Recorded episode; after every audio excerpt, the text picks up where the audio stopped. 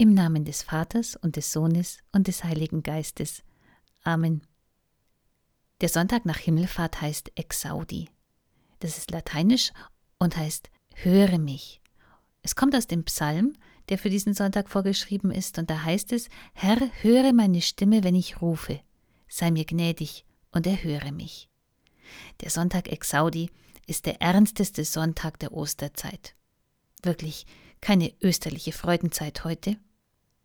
Und darum ist dieser Gottesdienst auch in einer sehr verkürzten Form.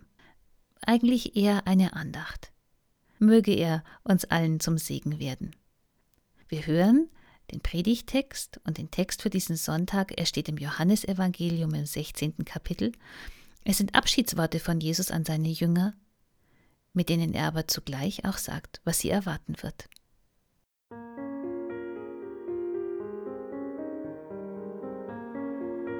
Jetzt aber gehe ich hin zu dem, der mich gesandt hat. Und niemand von euch fragt mich, wo gehst du hin? Doch weil ich dies zu euch geredet habe, ist euer Herz voll Trauer. Aber ich sage euch die Wahrheit, es ist gut für euch, dass ich weggehe. Denn wenn ich nicht weggehe, kommt der Tröster nicht zu euch. Wenn ich aber gehe, werde ich ihn zu euch senden. Und wenn er kommt, wird er der Welt die Augen auftun über die Sünde und über die Gerechtigkeit und über das Gericht. Über die Sünde, dass sie nicht an mich glauben. Über die Gerechtigkeit, dass ich zum Vater gehe und ihr mich hinfort nicht seht. Über das Gericht, dass der Fürst dieser Welt gerichtet ist. Ich habe euch noch so viel zu sagen, aber ihr könnt es jetzt nicht ertragen. Wenn aber jener kommt, der Geist der Wahrheit, wird er euch in aller Wahrheit leiten. Denn er wird nicht aus sich selber reden, sondern was er hören wird, das wird er reden. Und was zukünftig ist, wird er euch verkündigen. Er wird mich verherrlichen, denn von dem meinen wird er es nehmen und euch verkündigen. Alles, was der Vater hat, das ist mein. Darum habe ich gesagt, er nimmt es von dem meinen und wird es euch verkündigen.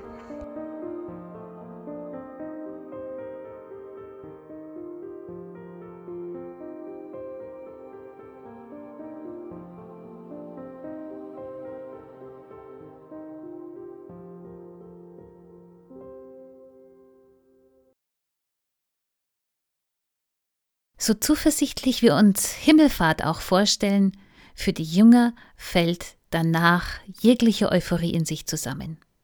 Sie gehen nicht hinaus in die Welt. Sie bleiben zu Hause, sperren sich ein, schicken höchstens mal noch die Frauen raus zum Einkaufen, wollen aber sonst keinen Kontakt. Sie sind nicht viel besser dran als am Kar-Samstag. Sie sind ohne Jesus. Gut, die Bilder vor ihren Augen sind anders als vor sechs Wochen. Damals war Jesus am Kreuz erhöht und ist gestorben. Nun ist er zum Thron seines Vaters erhoben und sie wissen, er herrscht in Ewigkeit. Damals war mit dem Tod von Jesus für sie alles aus. Nun ist Jesus ihnen voraus, einen Platz vorzubereiten in seinem Reich, in dem kein Leid, kein Geschrei, kein Schmerz und kein Tod mehr sein wird. Sie haben alles mit eigenen Augen gesehen. Sie haben es gemeinsam gesehen, damit keiner sagen kann, er hätte sich's eingebildet. Doch das hilft alles nichts. Sie bringen den Mund nicht auf, wagen kein Zeugnis. Sie wissen nämlich gar nicht, was sie der Welt sagen könnten, was denn die Welt hören wollen könnte von Jesus.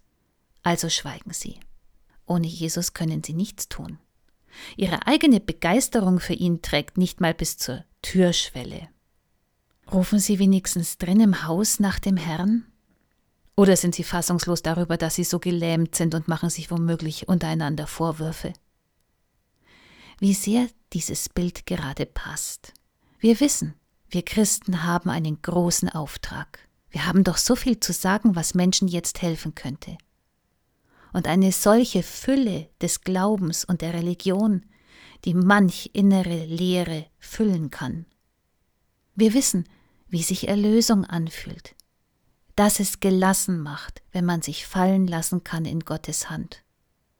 Wir wissen auch, wie das Gewissen und der Charakter fest werden können, weil sie getrost sind durch den Anspruch, den Jesus an uns stellt.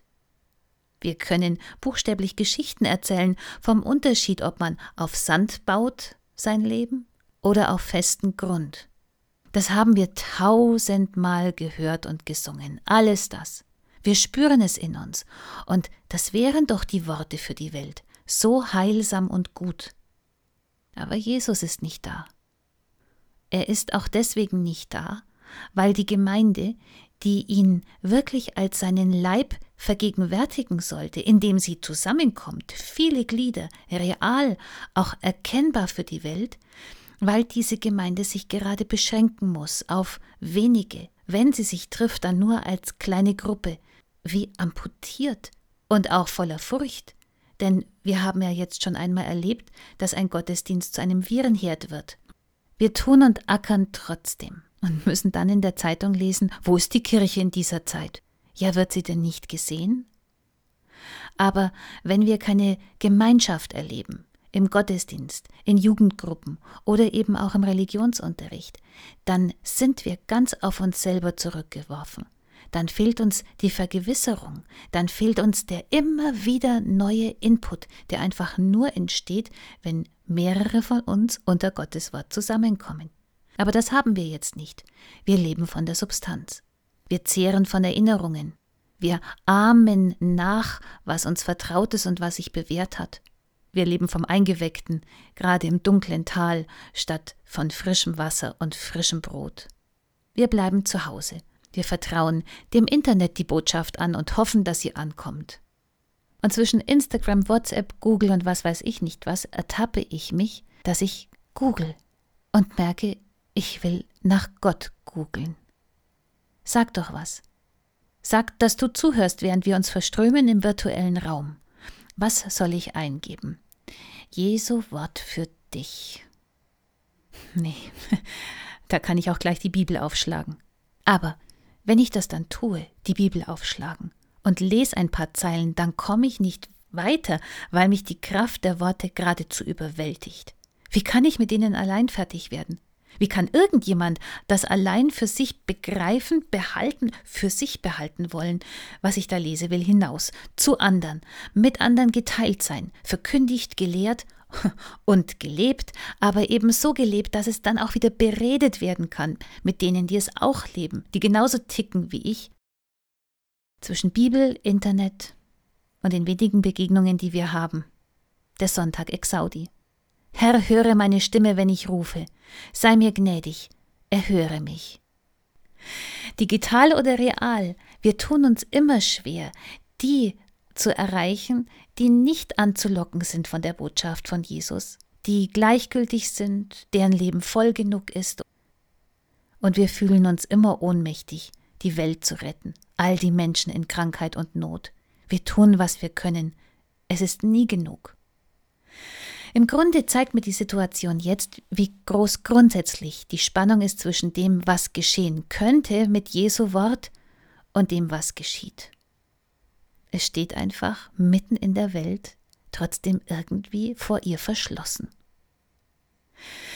In der Bibel werden die Jünger aus dieser Situation erlöst. Jesus schickt ihnen etwas, einen, der für sie spricht, seinen Geist, und er wird sie hinaustreiben, und sie werden so von ihm reden, dass jeder sie versteht. Das ist so unglaublich, dass man es ein Wunder nennt, das Pfingstwunder, und es ist halt erst an Pfingsten nächste Woche. Heute ist Exaudi, der ernsteste Tag nach Ostern. Und diese Erlaubnis zum Ernst, die tut schon auch gut. Es ist gut, dass ich merke, wie sehr ich ihn brauche, Jesu Geist, seinen Trost und seine Kraft. Wie schön es wäre, wenn's endlich so weit wäre. Dann wäre er ja da. Der Friede Gottes, der höher ist als alle unsere Vernunft. Er bewahre unsere Herzen und Sinne in Christus Jesus. Amen.